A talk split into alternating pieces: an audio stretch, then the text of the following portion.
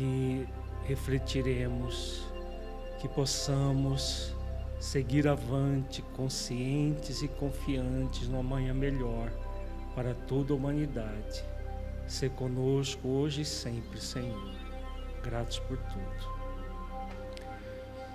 Prosseguindo com o estudo das doenças mentais e saúde espiritual, hoje nós vamos prosseguir estudando o transtorno bipolar, as causas espirituais do transtorno bipolar, segunda parte, transtorno bipolar que também é chamado de psicose maníaco-depressiva.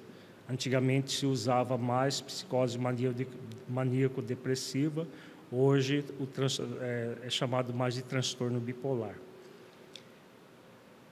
O objetivo é refletir sobre as causas espirituais do transtorno bipolar. E nesse encontro estudaremos o caso de Julinda, portadora de transtorno bipolar, psicose maníaco-depressiva, relatado no livro Nas Fronteiras da Loucura, de Filomeno de Miranda, com orientações de Bezerra de Menezes sobre a doença. Filomeno narra a história de Julinda do, nesse livro, Nas Fronteiras da Loucura, que dentre a história, além da, da história da Julinda, que eles vão para socorrer no hospital psiquiátrico, é, tem a, toda a, as reflexões que Filomeno de Miranda fala, faz sobre o carnaval. Os bastidores espirituais do carnaval, o quanto é prejudicial para as pessoas e para o planeta como um todo o, o carnaval. Esse livro inteiro ele aborda várias situações vividas no carnaval. E além disso, eles vão em socorro a esse, essa moça chamada Julinda, de 25 anos, após uma oração que a sua mãe faz por conhecer Dr. Bezerra através de uma amiga que era espírita, a senhora, a mãe da Julinda, é católica. Mas soube pela, pela amiga espírita que o Dr. Bezerra de Menezes tinha sido médico na Terra e que é, ele tinha esse hábito de ajudar as pessoas principalmente nesse, nessa questão da doença mental. E aí a mãe da Julinda fez uma oração muito sentida, foi captada num posto de atendimento na, numa, que foi montado numa praça no Rio de Janeiro para atendimento das pessoas no Carnaval. E o Dr. Bezerra de Menezes foi acionado para o atendimento. Ele não tinha nenhum vínculo nem com a mãe, nem com a filha, mas ele vai para o atendimento e aí nós vamos ver o caso dela, que era um processo obsessivo associado ao chamada é, é, transtorno bipolar ou psicose maníaco-depressiva. Solicitado pelo olhar percussiente do coroável Bezerra, o diretor espiritual elucidou o paciente. Trata-se de jovem senhora de 25 anos, vitimada pela irresponsabilidade moral. Apesar de haver renascido por intermédio de abnegada genitora, que se comprometeu a ampará-la no cometimento atual, quando deveria elevar-se pelo amor e pela abnegação, ela preferiu derrapar invigilante assumindo mais graves compromissos negativos. Então, aqui nós temos a apresentação é rápida da Julinda por parte do diretor espiritual desse hospital psiquiátrico. Era um hospital psiquiátrico comum que ela estava internada e o diretor espiritual a apresenta ao Dr. Bezerra de Menezes, que foi lá a interceder por ela depois da oração da sua mãe. Então ela teve, tinha como compromisso elevar-se pelo amor e pela abnegação, só que em vez disso optou por assumir graves compromissos negativos, conforme nós veremos. Nenhuma censura de nossa parte. a falta de visão a respeito da vida como um todo harmonioso responde por muitas insânias a que se entregam os homens.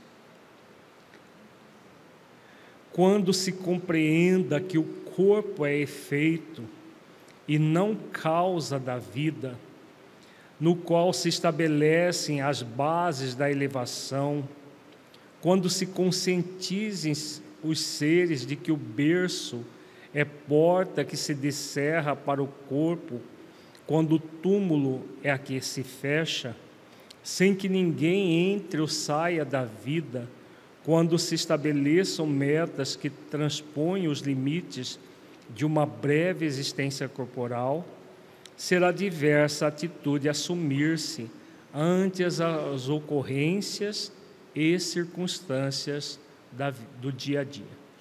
Então, aqui nós temos as, algumas orientações interessantes que nós temos trabalhado desde o primeiro encontro deste módulo, né, a, a, respeito de, da, da questão da vida do espírito imortal. Nós somos espíritos imortais, momentaneamente vivendo a vida do corpo, que não começa no berço nem termina no túmulo a vida é muito mais do que a vida do corpo. E aí o benfeitor está dizendo que o dia que nós, enquanto humanidade, sentirmos essa realidade, porque nós vemos que mesmo pessoas que sabem dessa realidade, como nós espíritas, muitas vezes vivemos de forma diferente porque o saber em si mesmo, sozinho, não transforma ninguém. O que transforma é o sentir aquilo que se sabe para poder vivenciar plenamente no coração a realidade da vida. Então, por isso, ainda existem muitos espíritas que sabem de tudo isso, mas continuam tendo vidas materialistas, vidas focadas no prazer tempo, no, no prazer corporal, do prazer sensual, em detrimento do espírito que são. Somente a visão reencarnacionista responde pela forma de uma perfeita integração do espírito no processo da ascensão. Nossa irmã Julinda é uma prova disso. O seu drama atual tem raízes muito profundas que se encontram fixadas nas existências passadas. Como todos os casos que nós já estudamos até agora, os, as causas profundas remontam sempre ao passado espiritual do ser. Isso nós já vimos na esquizofrenia, no autismo e agora no transtorno bipolar também. Do ponto de vista psiquiátrico, ela fez um quadro de psicose maníaco-depressiva, que se apresenta com gravidade crescente. Da euforia inicial passou à depressão angustiante, armando um esquema de autodestruição. Então, como eu disse, a... hoje é conhecido como transtorno bipolar. Bipolar por quê? Existe uma, um, uma fase eufórica e uma fase depressiva. Antigamente se dava o nome de psicose maníaca depressiva.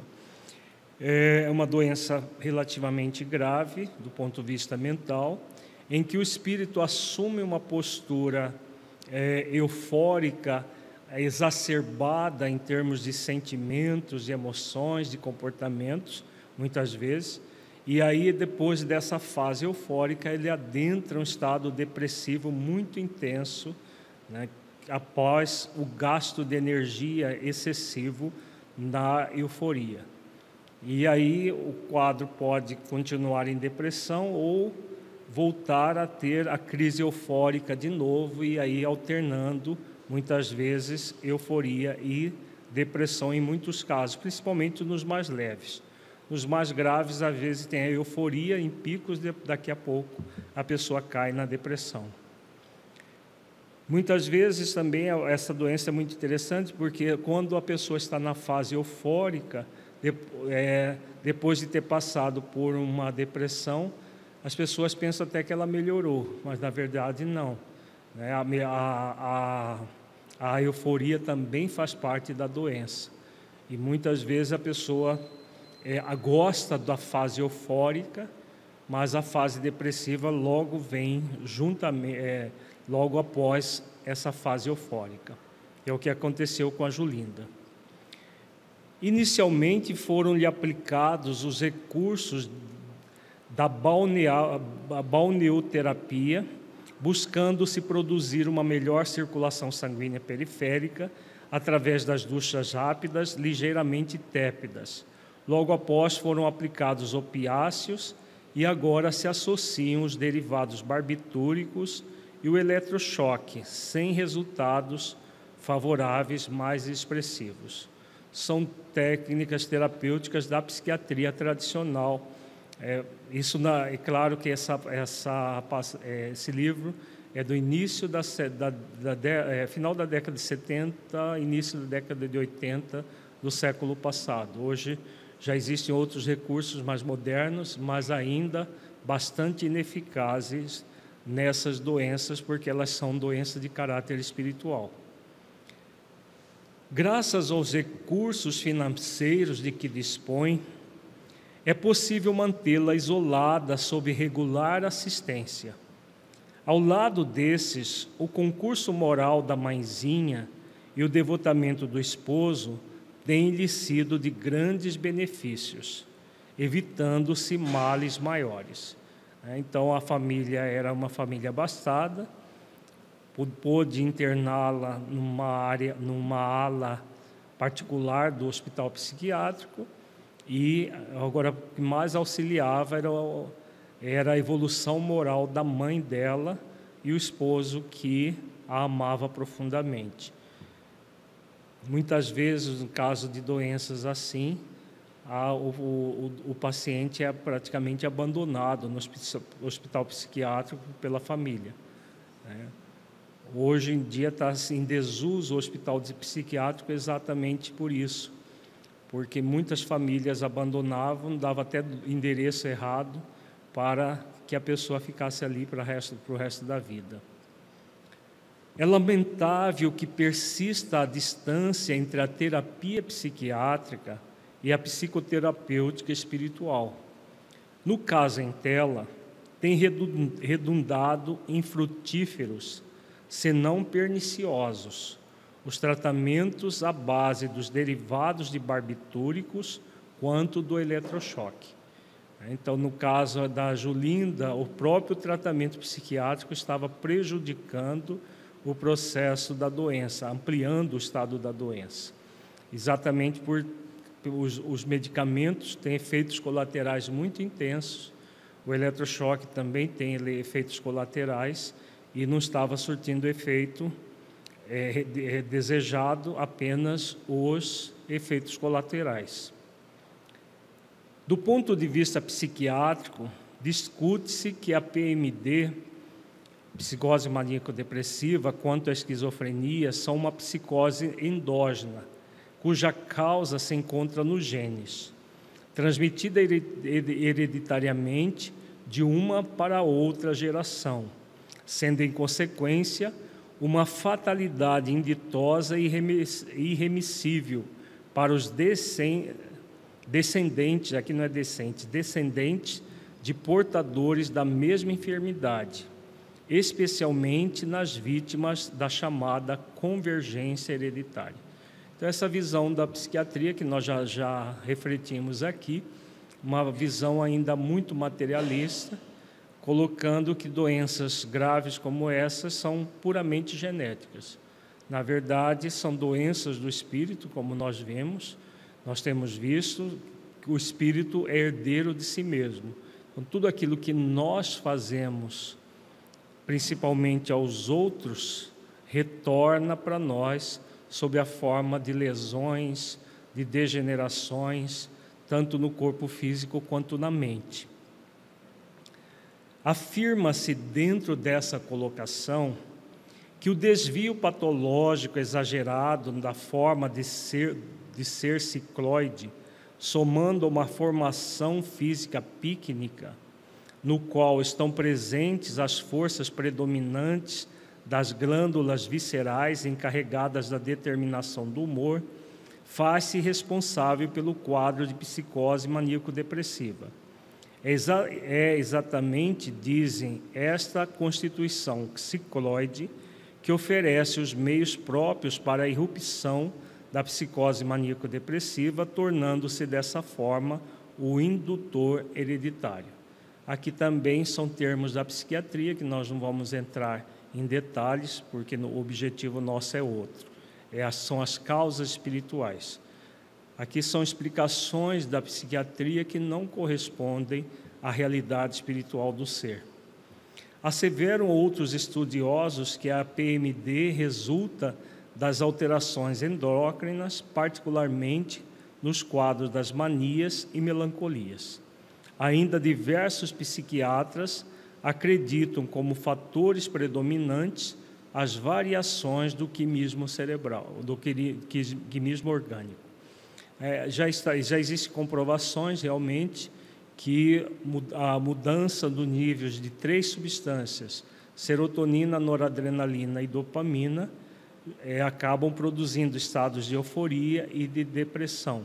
Mas isso também são efeitos. A, a, a, essa flutuação da, das, dos neurotransmissores é efeito e não causa da doença, como a psiquiatria diz. São relevantes também as contribuições psicológicas, que procuram as causas desta alienação na prevalência das reações do êxito e do insucesso. E ao amparo do conceito psicanalítico, os traumatismos morais, já constatados antes, responderiam pelos choques impostos ao narcisismo de cada um, facultando o eclodir da distonia.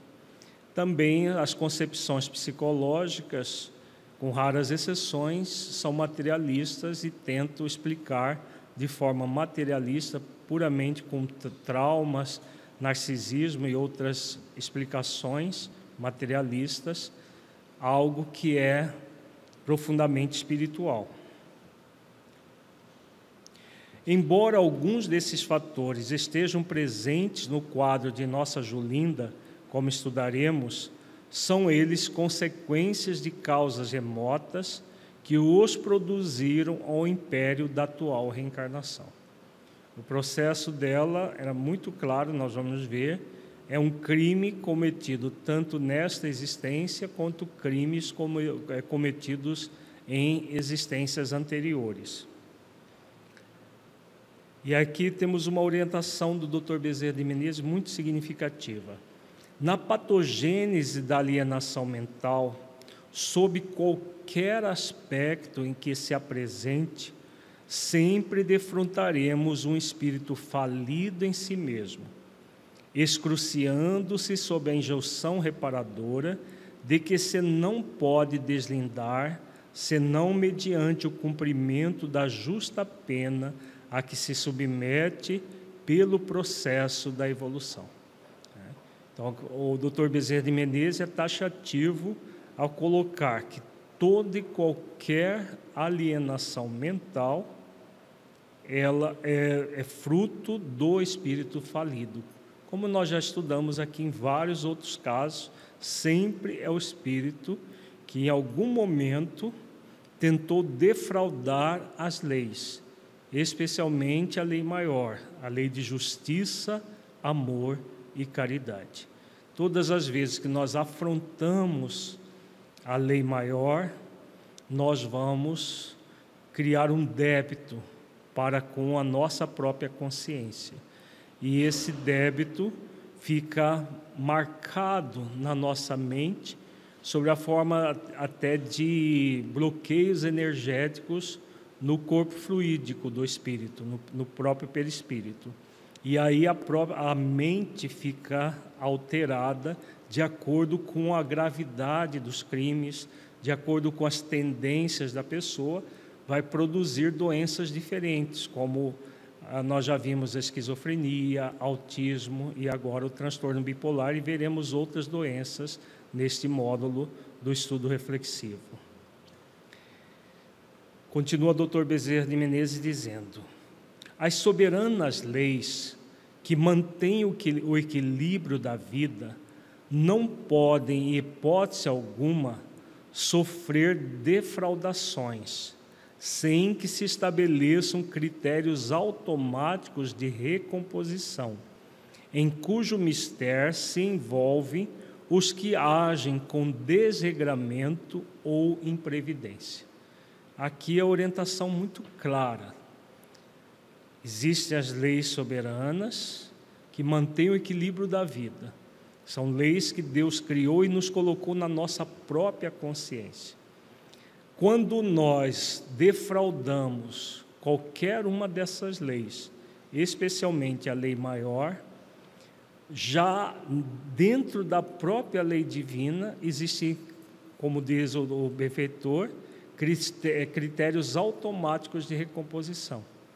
Porque se nós afrontamos a lei de justiça, amor e caridade, a lei de justiça está intimamente ligada a lei de responsabilidade e de causa e efeito.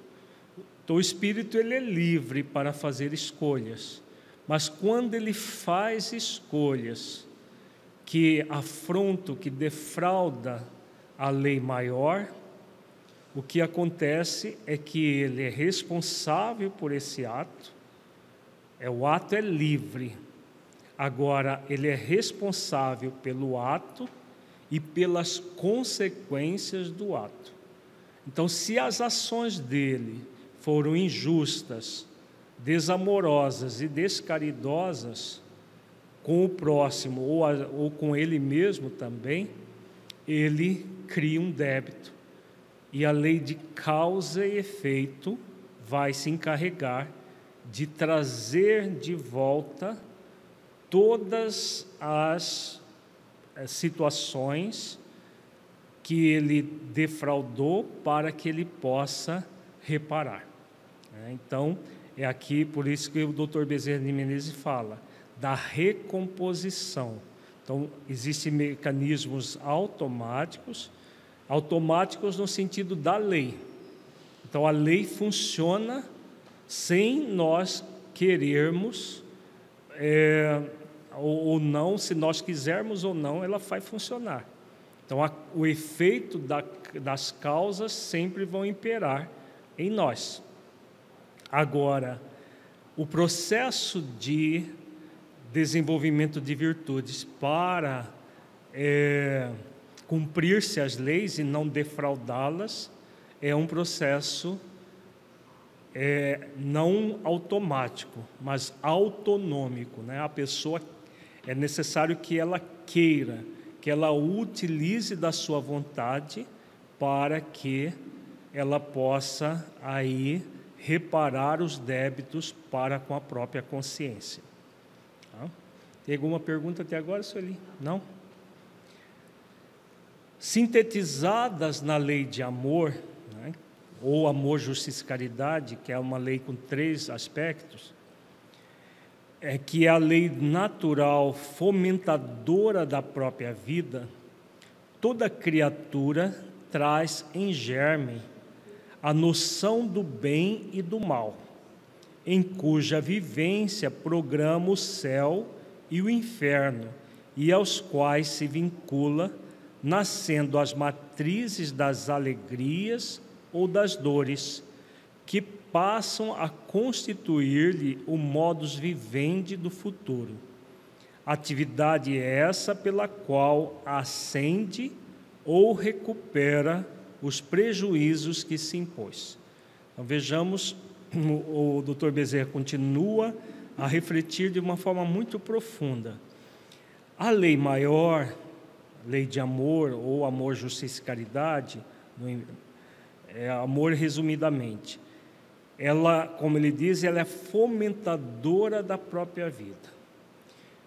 Nos oferece a noção do bem e do mal. Bem, tudo que está de acordo com o amor. mal tudo que é contrário à lei de amor. Então, nós já trazemos isso na consciência. Como trazemos isso na consciência todas as vezes que nós afrontamos a nossa relação com essa lei, nós programamos o nosso inferno. Inferno simbolicamente falando. Programamos para nós o nosso sofrimento, toda a, a, a, as consequências de afrontar a lei de amor. E todas as vezes que nós vamos ao encontro da lei, vamos fazemos esforços para desenvolver as virtudes do amor, da justiça, da caridade e, as demais virtudes, nós programamos o nosso céu. Nós programamos uma vida de felicidade. Então, tudo tem a ver com as nossas escolhas. O nosso presente foi programado no nosso passado. O nosso futuro está sendo programado aqui e agora, no presente. Por isso que o Dr. Bezerra de Menezes coloca: passa a constituir-lhe o modus vivendi do futuro. Então, quanto mais nós cumprimos a lei maior, mais alegria, felicidade, bem-estar, harmonia. Então, nós ascendemos. Quanto é, mais defraudamos essa lei, nós vamos criar prejuízos para nós mesmos, para nós recuperarmos na, no futuro. Se estamos sofrendo hoje, é porque no passado fizemos sofrer. E se quisermos ser felizes no futuro, façamos essa, construamos essa felicidade aqui agora. Pergunta? Por favor. A partir de que idade pode apresentar os sintomas da mania e depressão? Sintomas do? Da. Uh, a partir de que idade pode apresentar os sintomas da mania e depressão? Ah, da, do transtorno bipolar? Comumente, as doenças de caráter mental, elas se exacerbam na adolescência. Porque na adolescência que o espírito, ele, ele completa a reencarnação e aí ele, a, ele acessa de uma forma subconsciente o seu, a sua bagagem espiritual. Agora, os traços já vêm desde a infância. Como são doenças de, do caráter espiritual, é o espírito doente já reencarna com as matrizes da doença. Ao reencarnar com as matrizes da doença, ela se manifesta de uma forma mais é, sutil na infância, até pela proteção natural que a infância tem para que o espírito tenha fôlego para poder se recuperar.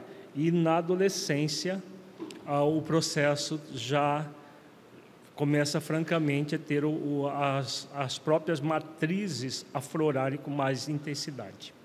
E a pessoa pode se tornar agressiva no transtorno? Sim, pode se tornar, principalmente nessa fase eufórica ela é uma como é uma falsa alegria, ela também tem possibilidades de gerar é, surtos psicóticos de agressividade, de até de destruição de situações. Não há nesse estatuto nenhum regime de exceção sem que alguém goze de bênção especial tampouco de qualquer premeditada punição. Então, aquilo que nós temos falado, né, os benfeitores modernamente colocam muito claramente: não há nem privilégios, bênçãos especiais, graças, nem tampouco punição. O que há sempre é o espírito herdeiro dele mesmo, herdeiro das suas próprias ações. Programado para a aventura, o espírito não prescinde das experiências que o promovem, nele modelando o querubim, embora quando tomba nos gravames da marcha, passa a parecer um malfadado Satanás, que a luta desvestirá da armadura perniciosa que o estrangula, fazendo que liberte a essência divina que nele vige inalterada. Aqui o Dr. Bezerra de Menezes usa as, a, as metáforas né, do querubim, do Satanás, que na verdade o querubim é o anjo, o Satanás é o chamado espírito é, das, das trevas, que na verdade é o espírito que ainda está envolvido no mal, mas que cedo ou tarde também vai se tornar um anjo. Então, todos nós trazemos uma essência divina no âmago do nosso ser. Essa essência divina é incorruptível, não é possível ser maculada.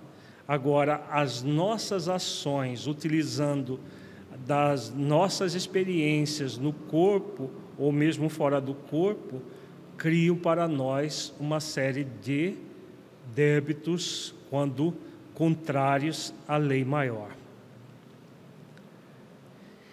Quem elege a paisagem pestilencial, nela encontra motivos de êxtase. Tanto aquele que ama a estesia penetra-se de beleza na contemplação de um raio de sol ou de uma flor inundando-se de silêncio íntimo para escutar a musicalidade sublime da vida.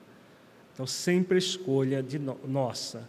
Podemos escolher entre o êxtase espiritual, o estético, o estésico, ou aquilo que pode ser até prazeroso imediatamente, mas vai gerar muito dor muito sofrimento.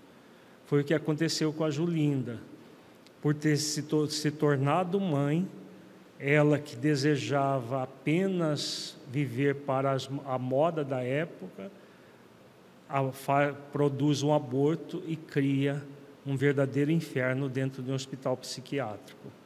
Vamos ver daqui a pouco o caso dela em detalhes. Não existe, portanto, uma dor única na alma humana que não proceda do próprio comportamento, sendo mais grave o deslize que se apoia na razão, no discernimento capaz de distinguir, na, escola, na escala de valores, as balizas demarcatórias da responsabilidade que elege a ação edificante ou a comprometedora. Né? Então vejamos que também a, a cada ser é responsável pela sua vida e é único. Por isso a dor é única, porque as experiências são únicas. Agora, o fator agravante é quando o espírito pratica ação com conhecimento de causa, que foi o caso da Julinda.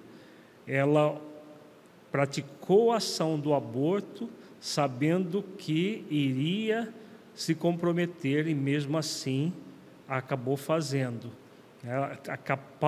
o Espírito é capaz de distinguir as suas ações e mesmo assim as pratica. Quando ele age assim, cria graves problemas para si mesmos, porque ele tem agravantes naquela ação. Só Jesus viveu a problemática da aflição imerecida, a fim de lecionar coragem, resignação, humildade e valor ante o sofrimento. Ele que era justo, de modo que ninguém se exacerbe ou desvarie ao expungir as penas a que faz jus. Né? Então, o único que na terra nunca deveu nada e sofreu aquilo que sofreu foi Jesus. Mas ele, como o grande mestre das nossas vidas, tinha como esse objetivo lecionar coragem, resignação, humildade e valor ante o sofrimento. Apesar disso, a paisagem torpe e angustiante da alienação mental, por distúrbios psíquicos, como por obsessões espirituais, não deixa de ser profundamente constrangedora, acompanhando-se o entorpecer do raciocínio com o decorrente mergulho nas águas turvas do primitivismo animal de que se deve liberar o espírito. Então, aquilo que nós temos falado, né? A, o, o trabalho principal que todos nós devemos fazer, tanto como pessoa ou mesmo profissionais da área de saúde, é evitar a alienação mental. Cuidar para que nós tenhamos saúde mental, emocional, saúde espiritual, como nós temos trabalhado aqui. Porque uma vez que a pessoa entre no estado de alienação mental, é muito sofrimento.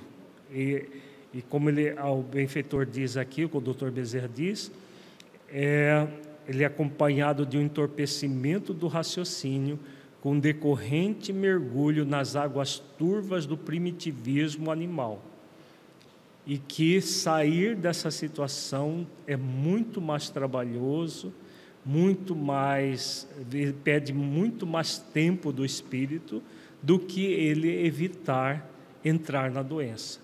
A Julinda, apesar de ter as matrizes da, do transtorno bipolar, vivia bem, até que comete o crime perante a vida e a partir do, crime ela adentra o estado é, muito grave da doença, que poderia passar a vida toda dela somente com as matrizes, sem, sem é, desenvolver a doença mais, mais efetivamente, mas preferiu o crime. Reflexionávamos a esse respeito no pequeno apartamento de Julinda, contemplando-a sob a alta dose de sedativo, enquanto ouvíamos o baldoar do desespero na circunvizinhança, em que duas populações, a de encarnados e a de desencarnados, se engalfinhavam na tremenda batalha da loucura desenfreada.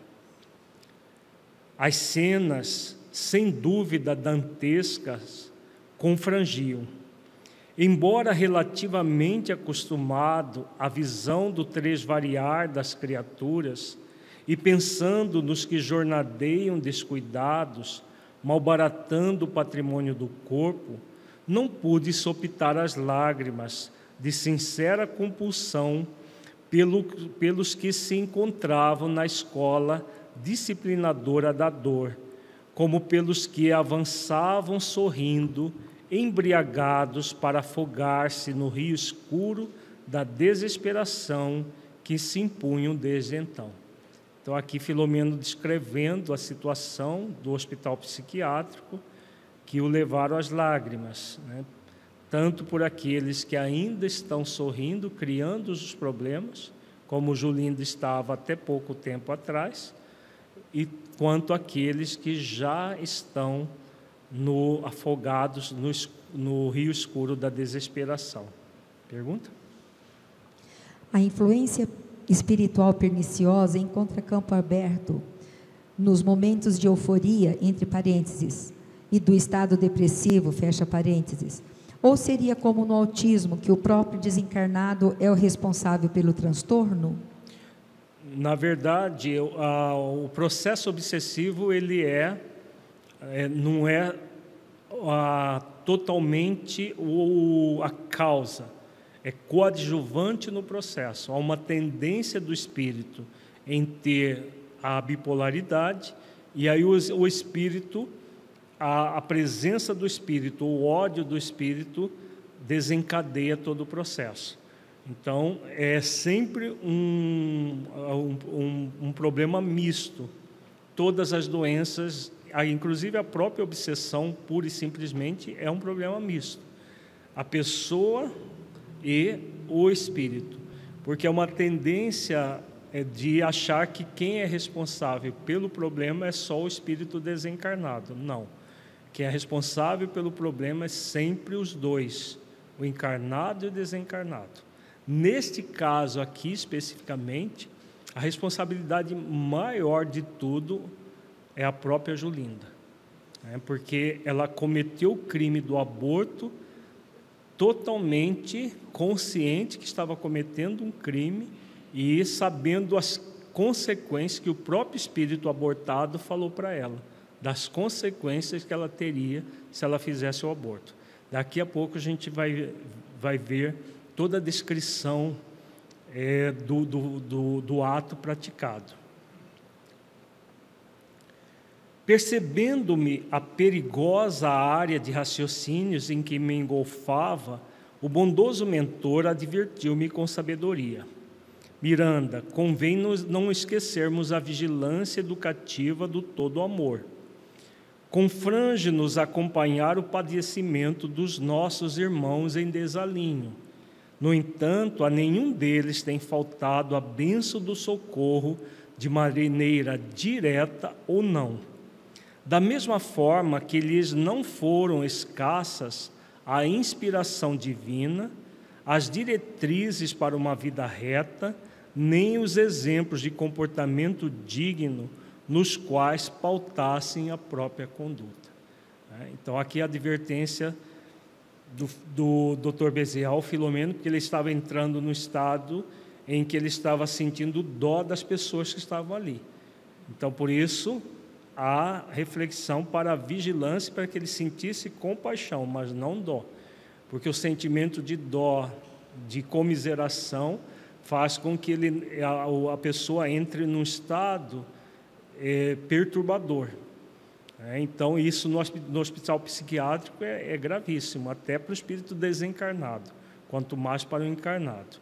E aí o doutor Bezerra de Menezes pontua com muita clareza nenhum deles tem faltado a benção do socorro de maneira direta ou não.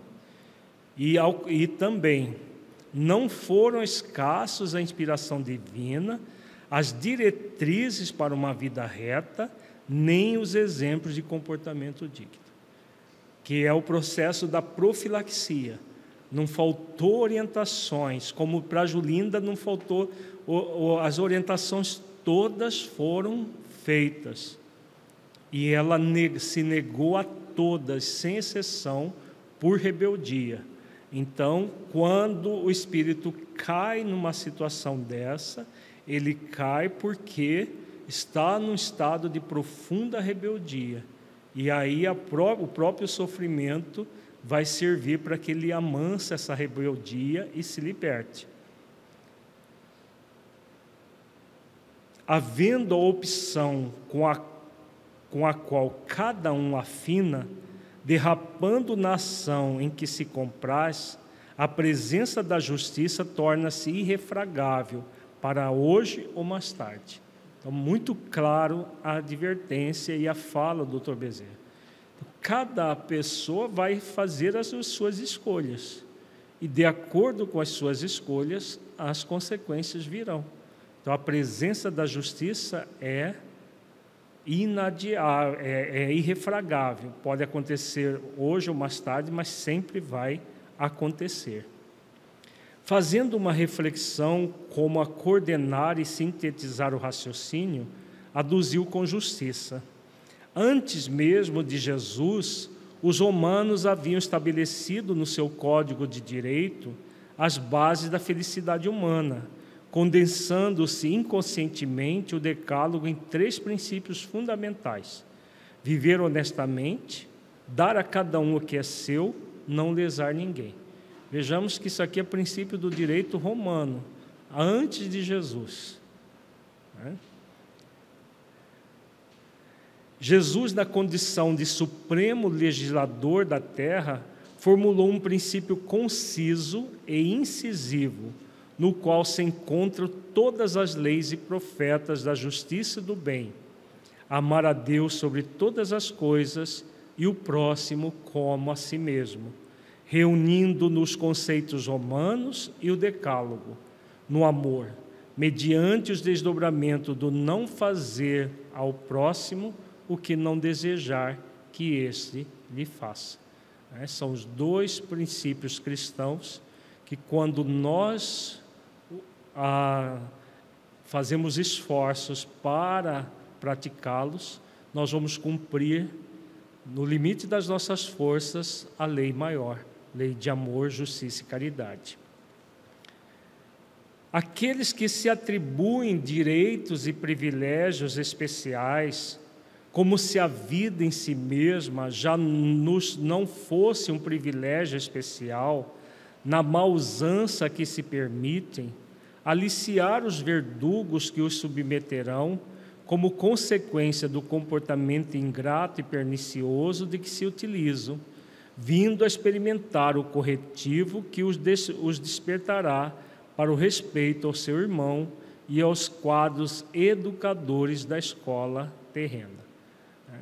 Então, aqui nós temos falado: quem é, acredita que tem direitos e privilégios e pode fazer com os outros aquilo que eles não gostariam que os outros fizessem a si, cedo ou tarde vão entender que vão despertar para o respeito do seu irmão, como diz o, o de Menezes. Isso naturalmente não nos libera do dever de os ajudar, considerando que a nosso turno já atravessamos situações penosas, idênticas nas quais fomos socorridos. Outro sim ajuda-nos a vigiar os próprios pensamentos e atos, com que nos impediremos os devaneios e as futilidades, que não raro induzem ao tombo nas urdiduras do erro e da criminalidade, facultando-nos a convivência com a dor que aqui ferreteia as almas, exercita-nos a compaixão, o amor e a caridade. Então, aqui ele conclui a orientação ao Filomeno, que apesar de ter de existir os problemas do, do, do, naqueles que estavam sofrendo ali, encarnados e desencarnados, a função dos benfeitores é auxiliar, mas auxiliar com base nas virtudes compaixão, amor e caridade. Qualquer sentimento de, é, de dó, de, de, de, comiseração, que é um sentimento egóico, apesar de, do, do, é, da, do, da, terminologia, porque nós ficamos é, entrando no, entramos no movimento de que aquela pessoa está sofrendo injustamente, está embutido nesses sentimentos um sofrimento injusto e não há sofrimento injusto. Pergunta? João José, a bipolaridade, a bipolaridade pode se manifestar no adulto, mesmo tendo uma infância e adolescência, sem problemas? Sim, é o caso da Julinda.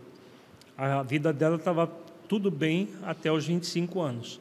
Aos 25 anos, depois de cometer um aborto, ela ela agudizou a doença que já existia em germe. Mantenhamos a nossa solidariedade e participemos das suas emoções, sem nos deixarmos contaminar pelos miasmas do desânimo, do medo ou das idioplastias fantasmagóricas, vitalizadas pela rebeldia e ingratidão ao Pai Criador e ao Cristo Amor. Tem mais um? Daniel Rosa de Assis, de Goiânia. Qual a melhor maneira de lidar com quem é bipolar? Ser receptivo com descontração ou discreto ouvindo mais para não atritar? A descrição sempre vai ser útil em qualquer tipo de doença, porque é muito comum, principalmente na fase eufórica, as pessoas é, serem companheiros de farra dos bipolares na fase eufórica. Na fase depressiva tende a se afastá-los. Né? Então, é, devemos nem estimular a euforia, nem tampouco a, de, a, a depressão, mas auxiliar a pessoa a compreender o processo e buscar um esforço para o equilíbrio.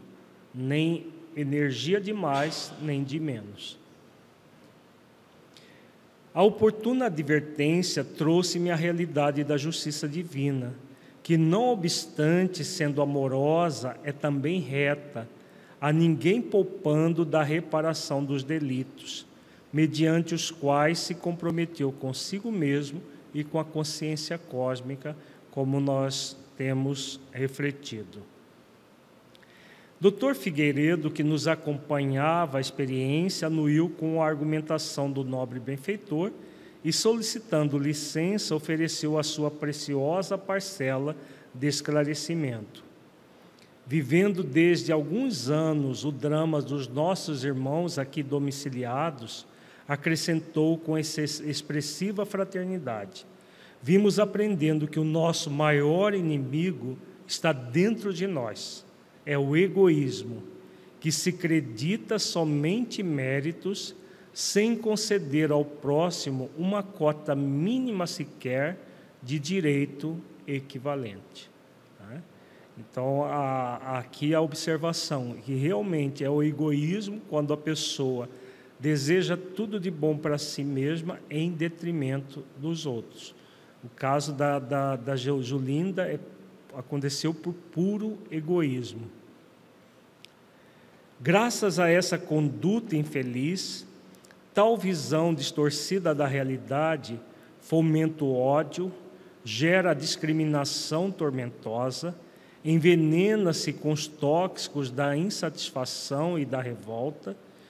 Como efeito, todo infrator imprime na consciência, na qual se inscrevem as divinas leis, os critérios de resgates em que se fixam os erros. Então, aqui ele ah, oferece também algumas reflexões. Né? O egoísmo ele distorce a realidade. E aí outros sentimentos egóicos surgem a partir do egoísmo. O ódio, a discriminação, a insatisfação, a revolta contra a vida, contra tudo, contra todos. Isso tudo faz com que a pessoa haja defraudando a lei maior. Cada criatura, embora inconscientemente, sabe a razão do seu sofrimento, porquanto nas paisagens mentais se encontram os clichês das suas infrações, revoltando-se ou fazendo-se crer injustiçada, por mecanismo de evasão ou preguiça, largamente cultivada, que se transforma em anestésico da alma. Né? Aqui a observação muito significativa. Então, lá no, na, no âmago do nosso ser, no, mesmo que seja no nível subconsciente, nós sabemos a razão do nosso sofrimento, qualquer que ele seja. O grande problema é que, em vez de assumir um processo para aliviar o sofrimento, e, se for possível, até é, eliminá-lo totalmente, o que, que acontece com muitos? Se revolta e se faz de injustiçada.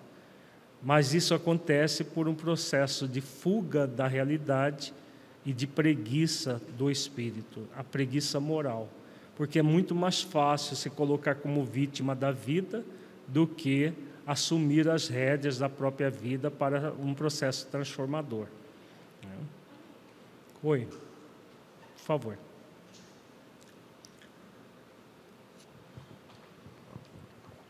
O, boa noite. O diagnóstico de bipolaridade, ele é só dado por um especialista ou a gente mesmo assim consegue? Existem sintomas muito claros, né? No, na, no encontro passado nós, é, nós passamos todos os sintomas a pessoa pode desconfiar e aí buscar um psiquiatra para confirmar, caso perceba essa essa tendência eufórica e depressiva alternando. O espírito é o responsável por si mesmo, embora mergulhado no contexto da excelsa misericórdia de Deus fomentando o próprio crescimento através da utilização dos recursos pedagógicos com os quais sintoniza espontaneamente. Nesse comenos, o caridoso Bezerra acercou-se da paciente e penetrou-a com um profundo olhar, percussiente e lúcido, após o qual nos convidou a examinar a causa da alienação de Julinda esclarecendo. Então, a partir daqui, nós vamos mergulhar na própria intimidade da Julinda, tudo estava registrado na sua consciência. E aí, eles mesmos lá no hospital, ela no leito, eles vão adentrar na, na intimidade dela. É, o Filomeno adentra e descreve o que ele percebe. Com o respeito que nos merecem as observações dos honrados estudiosos da psique humana, que estabeleceram características definidas nos quadros da anamnese de uma psicose maníaca depressiva, a gênese real da alienação da nossa enferma se encontra num desforço espiritual, formando uma problemática obsessiva, conforme poderemos constatar. É, na verdade, esse desforço espiritual veio a partir da atitude dela profundamente egoísta. Então, ela trazia as matrizes do, da, da chamada PMD, ou transtorno bipolar, e a partir daquele, daquele instante que ela comete um crime perante a lei, ela é, adentra na, nos sintomas da doença de uma forma muito grave. Ela poderia não ter desenvolvido a doença? Poderia, mesmo tendo trazido É, porque ela trazia os crimes e havia uma programação de reparação com esse mesmo espírito. Então ela poderia ter vivido a, a vida toda só com a tendência da doença, se ela aceitasse acolher esse espírito. Mas como ela se recusou, ela adentrou de uma forma aguda na doença. No, na, na história o, no final do livro fala do atendimento e de tudo mais, houve um, uma remissão. Mas, claro, depende dela, isso nós vamos ver no, no nosso encontro passado, depende sempre dela manter a saúde ou adentrar no estado de doença.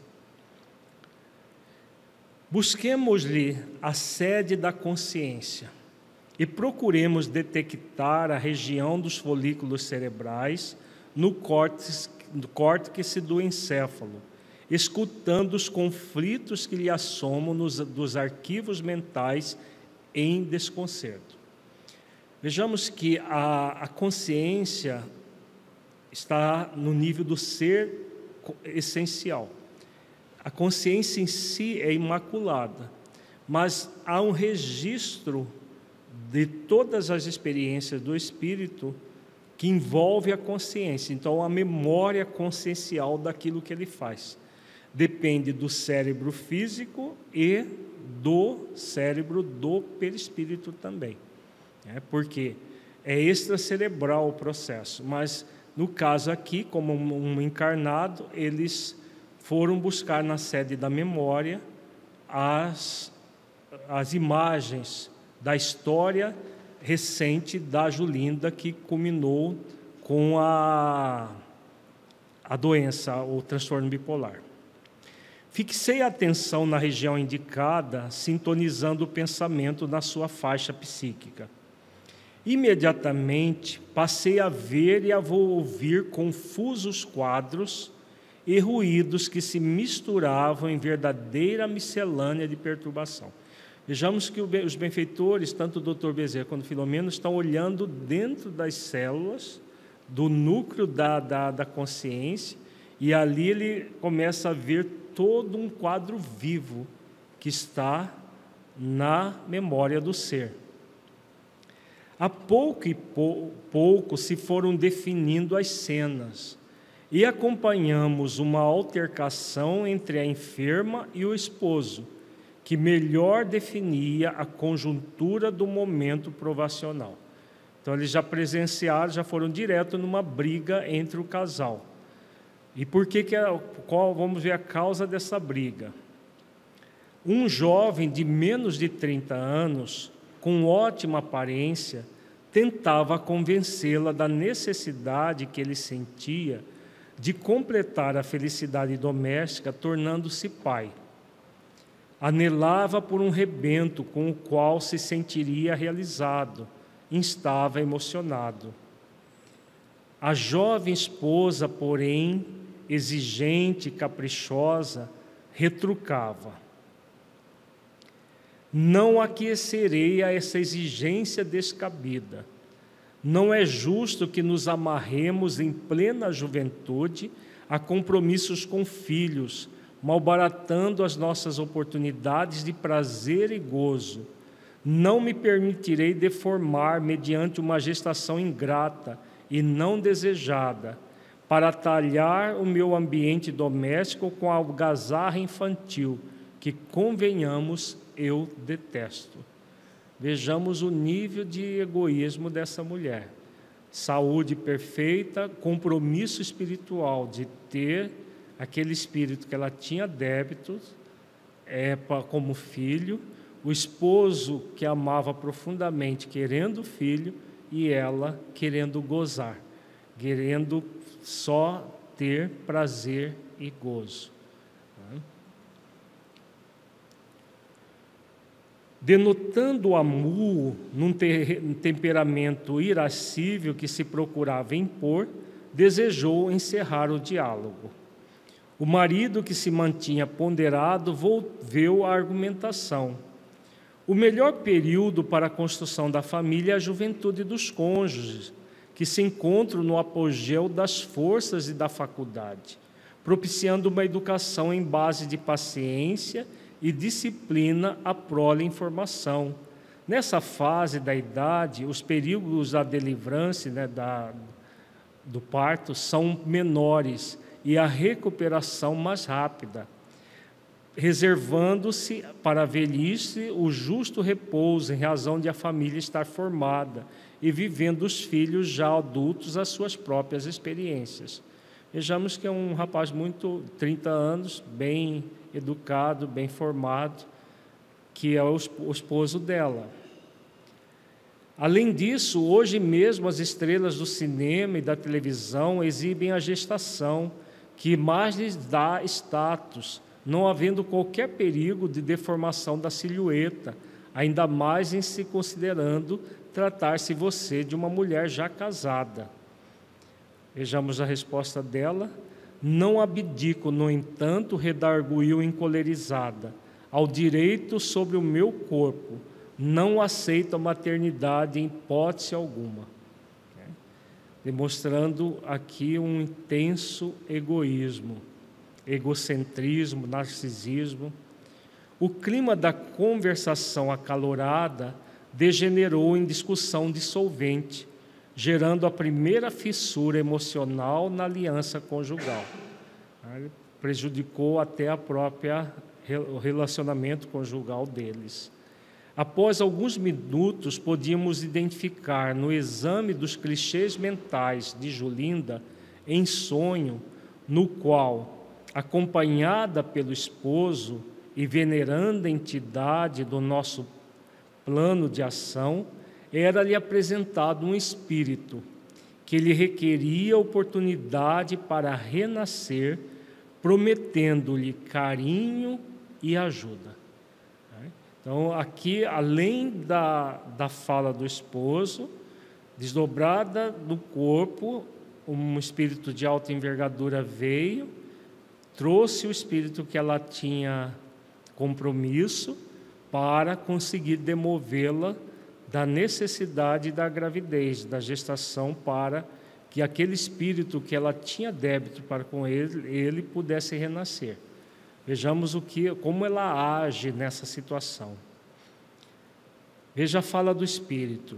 Eu te perdoarei, suplicava o candidato em lágrimas, todo o mal que me fizeste, recebendo-me nos teus braços, como parte de ti, a fim de que eu recomece ao teu lado.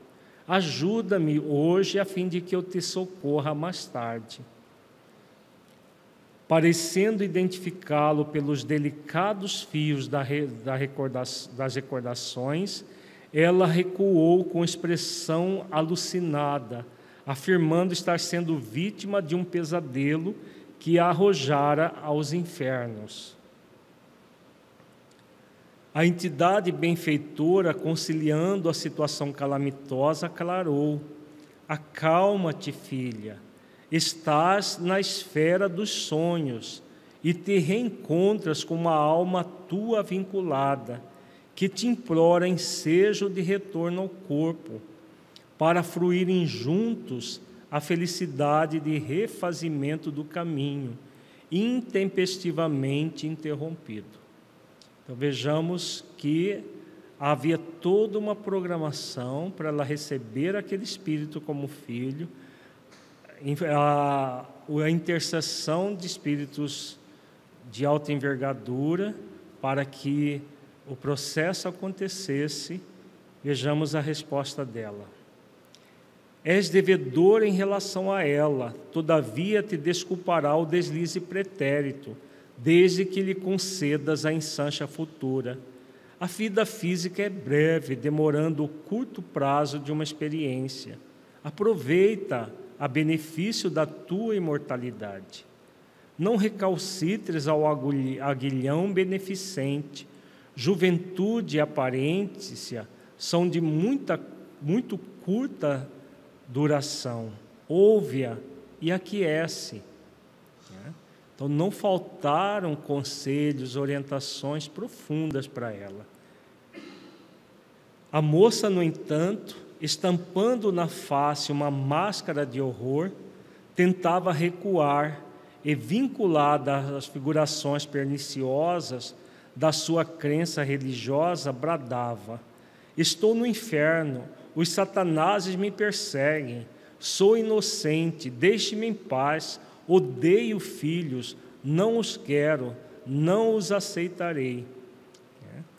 Então vejamos, ela formação católica estava achando que estava sendo perseguida por Satanás e não pela benfeitora que estava ali tentando auxiliar na, na reparação que ela tinha se comprometido. O esposo que se apresentava portador de melhores recursos espirituais e de mais ampla lucidez, abraçou-a, intentando tranquilizá-la. Acalma-te, Julinda, sou eu, Roberto, teu marido. Raciocina por Deus e ouve. Acerena-te e recebe a dádiva que o Pai nos proporcionará, nos propiciará. Socorre-me, interrompeu em pranto e desespero. Não desejo a maternidade, tu o sabes. Tira-me daqui, ajuda-me, fujamos antes que eu enlouqueça.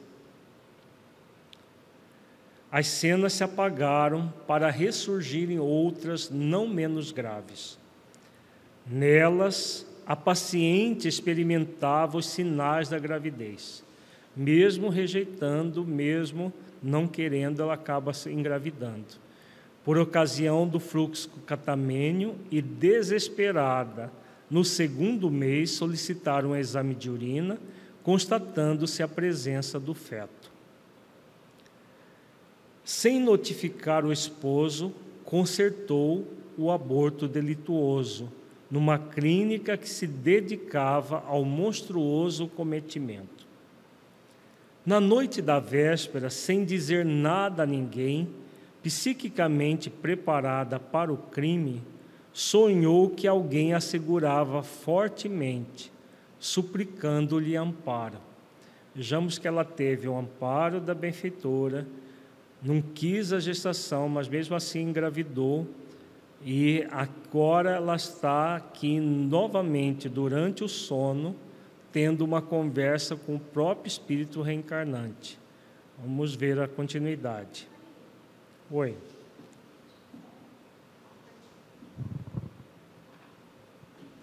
A questão, a questão dos usos de anticoncepcionais, que cada vez ela é mais crescente, né?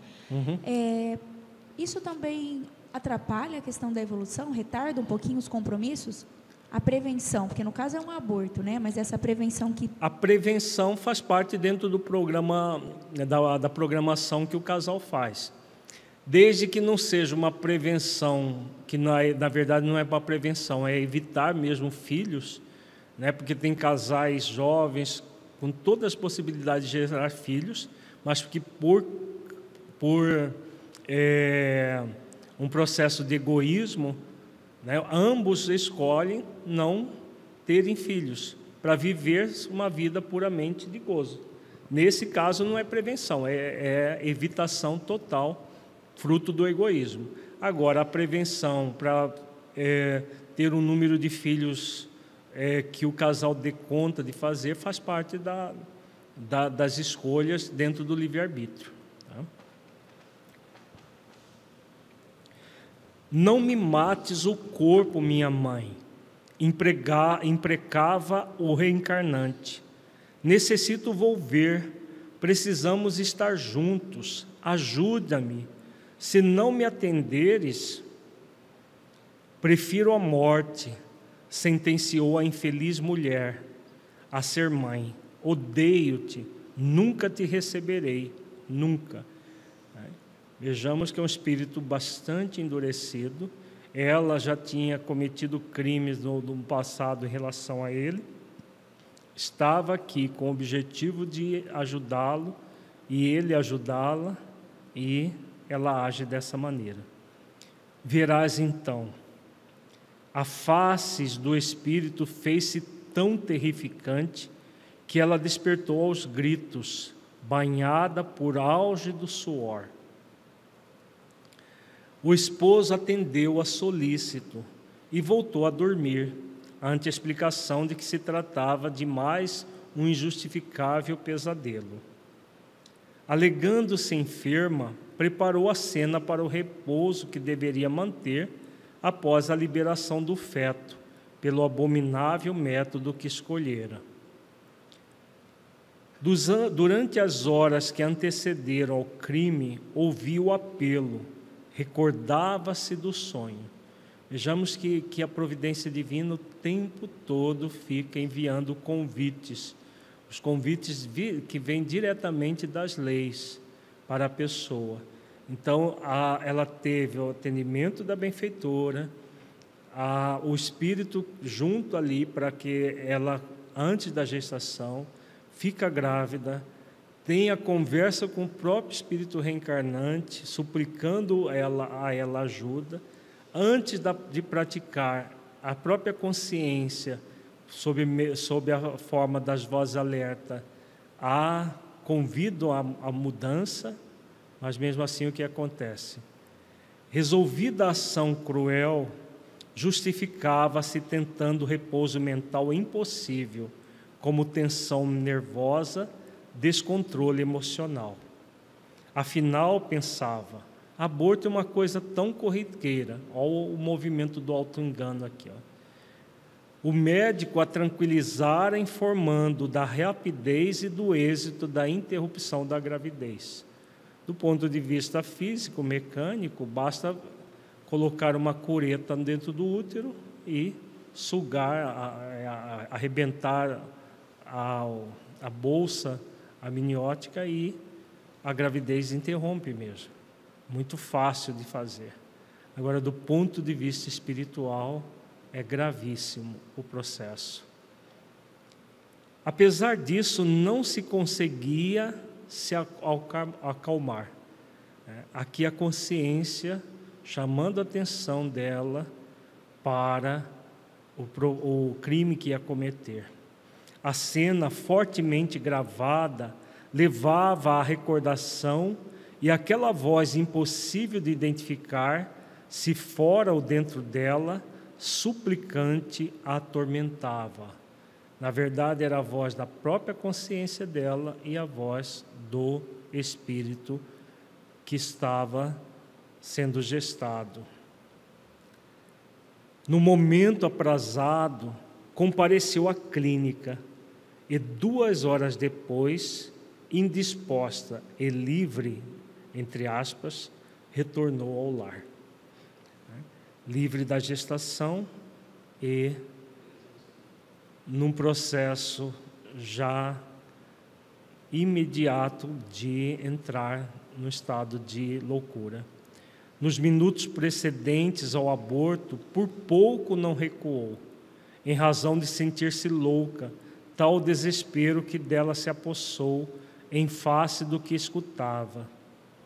Se me matares, eu te desgraçarei. Salva-me, infame. É tempo, ou do contrário, rolarão os séculos na fúria da minha vingança. sem que tenhas paz.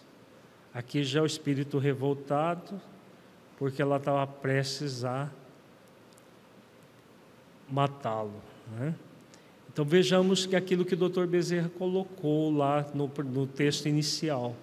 O Espírito sempre vai ter auxílio para não criar o problema, mas por rebeldia, por, por questões várias, ele passa por cima das vozes alertas da consciência, das orientações espirituais, porque cria uma ideia fixa, focada no egoísmo, no orgulho, na presunção e vai adiante.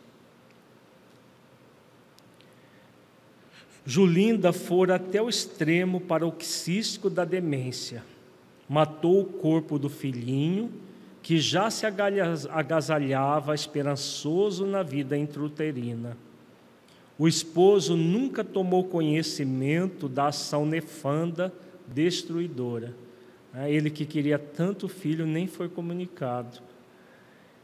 Exceto os cúmplices profissionais da morte, o infanticídio ficou ignorado por todos, menos é certo pela vítima e o algoz, que ora se entrelaçavam mais rigorosamente os destinos no rumo da dor, sombra e loucura grave. Então, o espírito abortado passou a ser o obsessor dela, que a levou lá para o hospital psiquiátrico. Na verdade, é a vingança de um processo que não justifica, é claro, mas o nível de leviandade dela, criando tudo isso, foi muito grave, muito grande. Né? No próximo, na, na semana que vem, nós vamos concluir o caso dela. O que, que acontece? Na hora do aborto, o espírito se agarrou a ela espiritualmente, e aí todos os detalhes nós vamos ver a, a questão da existência anterior, de tudo que acontece no, na, no próximo, na próxima terça. Tem alguma pergunta aí? Não? Alguma pergunta da plateia? Vamos fazer então a nossa avaliação reflexiva.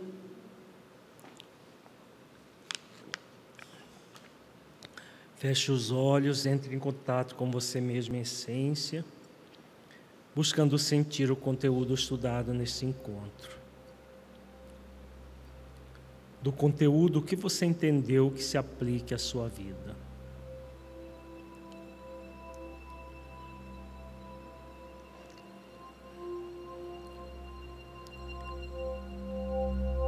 O conteúdo estudado mudou a forma como você entende as causas profundas de doenças como o transtorno bipolar e outras. Em caso positivo, que mudança foi essa?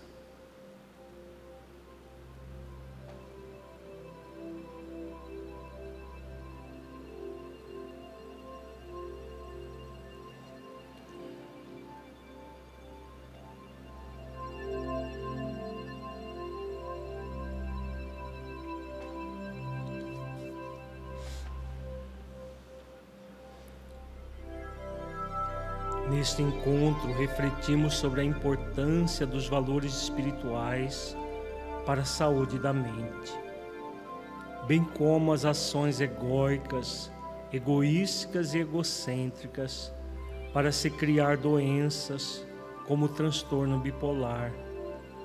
Como você avalia essa questão em sua vida? Existe uma disposição em você para realizar os esforços morais fundamentais para o desenvolvimento das virtudes, especialmente do amor, da justiça e da caridade, libertando-se do egoísmo e, consequentemente, ser mais saudável mental e fisicamente?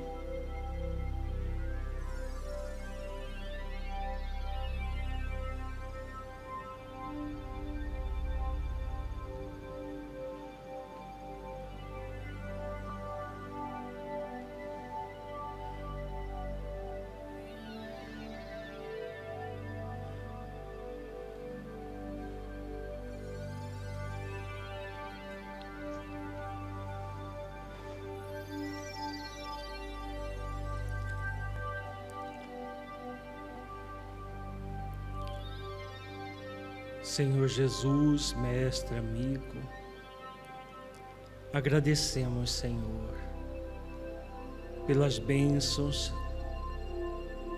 recebidas nesta noite, pelos esclarecimentos oportunos que o Dr. Bezerra de Menezes nos faculta com seus ensinamentos acerca da realidade da vida da saúde emocional, da saúde mental. Que possamos, Senhor, pelo aprendizado que temos tido, poder colocá-lo em prática em nossas vidas, tornando-nos pessoas mais amáveis, mais caridosas, mais justas, mais amorosas, de modo que possamos cumprir a lei de amor, justiça e caridade e jamais voltar a defraudá-la como já fizemos no passado. Se conosco hoje e sempre, Senhor. Ampara-nos a todos, que assim seja. Uma boa noite a todos e até a próxima terça.